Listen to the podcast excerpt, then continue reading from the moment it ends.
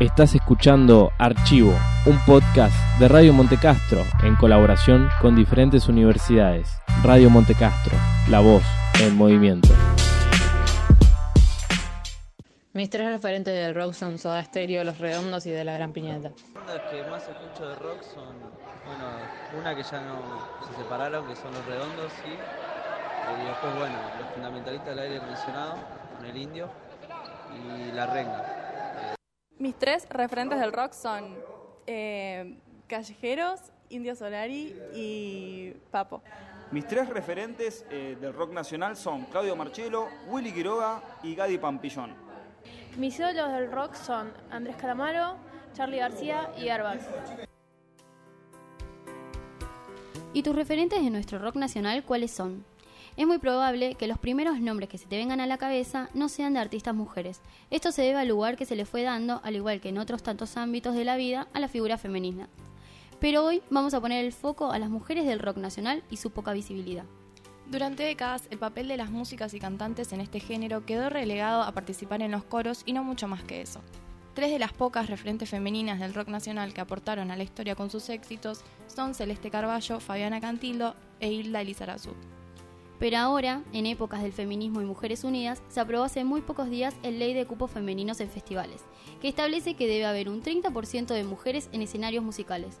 La ley obtuvo 133 votos a favor y fue iniciativa de la senadora Anabel Fernández Agasti, junto a un gran grupo de mujeres músicas.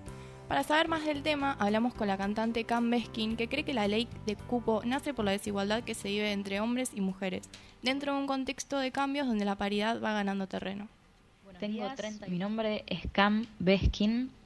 Tengo 32 años, soy de Capital Federal, Buenos Aires, Argentina.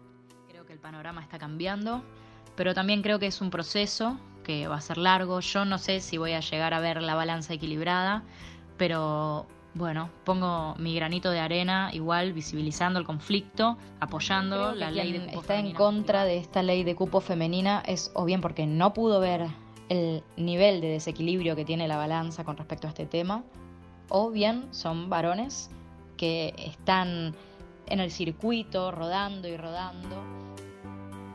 Al igual que ella, Mariana Paraguay y Mariana Michi conversaron con nosotras y opinaron sobre el cupo.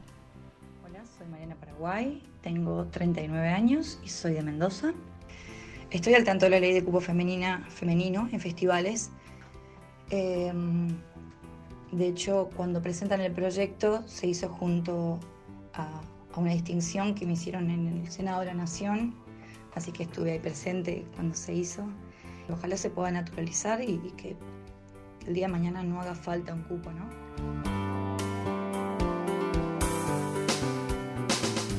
Hola, mi nombre es Ana Michi, soy música, tengo 32 años y soy de Capital Federal creo que, bueno, que la ley de cupo este, es, tipo, claramente es un logro gigante, hay que seguir trabajando este, para poder también tener en cuenta todas las disidencias y que, y que realmente sea como, eh, bueno, que sea la música o cualquier espacio artístico sea de todos, eh, no solamente de, de unos pocos que son los que suelen tener los privilegios. Entonces, esto se viene trabajando y se va a seguir trabajando.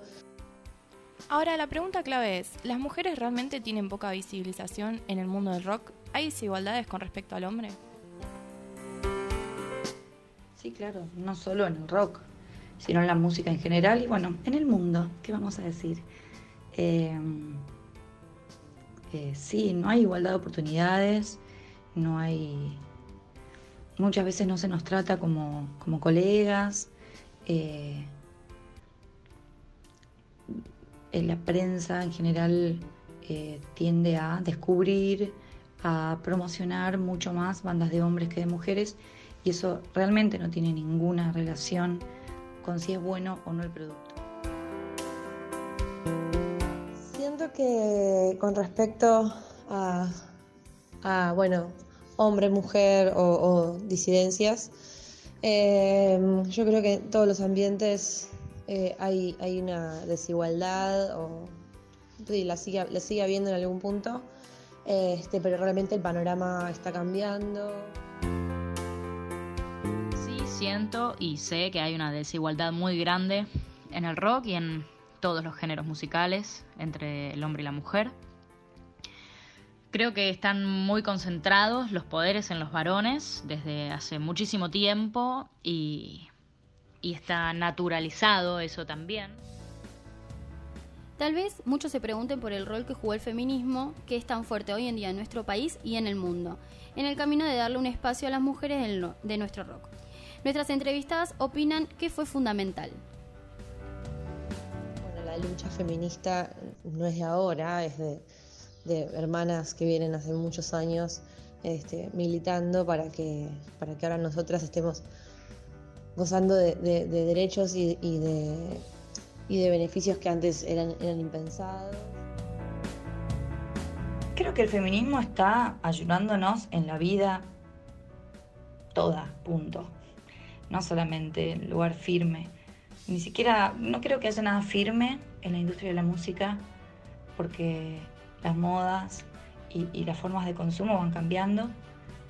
Pero sí creo que, está ayudando a visibilizar y a, y hermanarnos, ¿no? A decir, banquémonos, así como entre los hombres se bancan, bancándonos entre nosotras y, tratando de generar espacios de laburo más seguros y más hermosos, con más amor. Como dejaron en claro las tres cantantes y músicas con las que hablamos, las mujeres del rock no solo tienen menos participación, sino que necesitan de mucho más esfuerzo para llegar a un lugar de visibilidad por el simple hecho de ser mujeres. Pero lo bueno es que esto cada vez va cambiando más y en gran parte es gracias al feminismo y a las feministas que luchan por el lugar que nos corresponde en la sociedad. Siguiendo por este camino, llegará un día que no se necesiten más cupos femeninos en ningún ámbito y que nosotras podamos vivir en igualdad.